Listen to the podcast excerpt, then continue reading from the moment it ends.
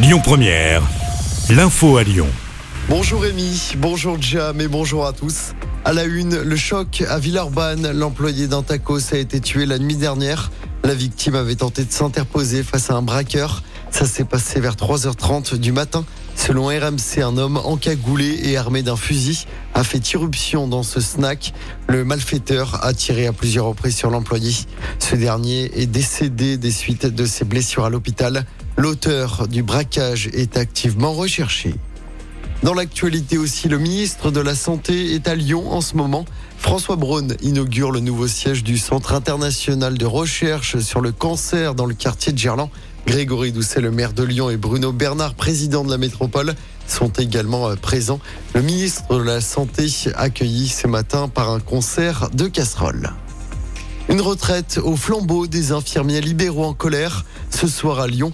Le rendez-vous est donné à 21h sur la place Bellecour. Les infirmiers réclament notamment une revalorisation du tarif de leurs actes et une reconnaissance de leur rôle dans un contexte de baisse du nombre de médecins généralistes.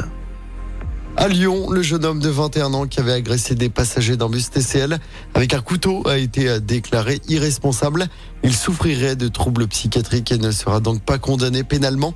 Les faits, pour rappel, s'étaient déroulés en mars dernier sur la ligne 15, alors que le bus roulait sur la M7 à hauteur de Confluence. Un homme avait blessé deux passagers avant de menacer le chauffeur avec un couteau.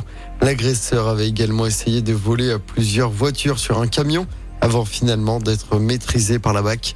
Le suspect a été admis dans un hôpital psychiatrique.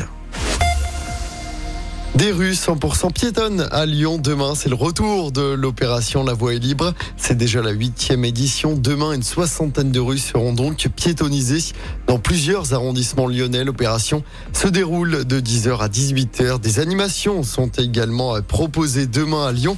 Tous les détails sur cette opération sont à retrouver sur notre application. Et puis on connaît les dates de la 15e édition du Festival Lumière. Il va se dérouler du samedi 14 au dimanche 22 octobre à Lyon. Qui succédera à Tim Burton? Le prix Lumière sera révélé au début du mois de juin. En sport du football, encore à suivre ce soir, 35e journée de Ligue 1, Lens, dauphin du PSG, reçoit Reims à 21h. Lens peut provisoirement revenir à trois petits points du club parisien.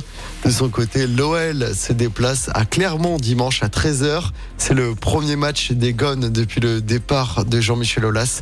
À quatre journées de la fin du championnat, l'OL est septième au classement à trois points d'une qualification pour une Coupe d'Europe. Victoire obligatoire pour l'OL. Écoutez votre radio Lyon Première en direct sur l'application Lyon Première, lyonpremière.fr et bien sûr à Lyon sur 90.2 FM et en DAB+. Lyon Première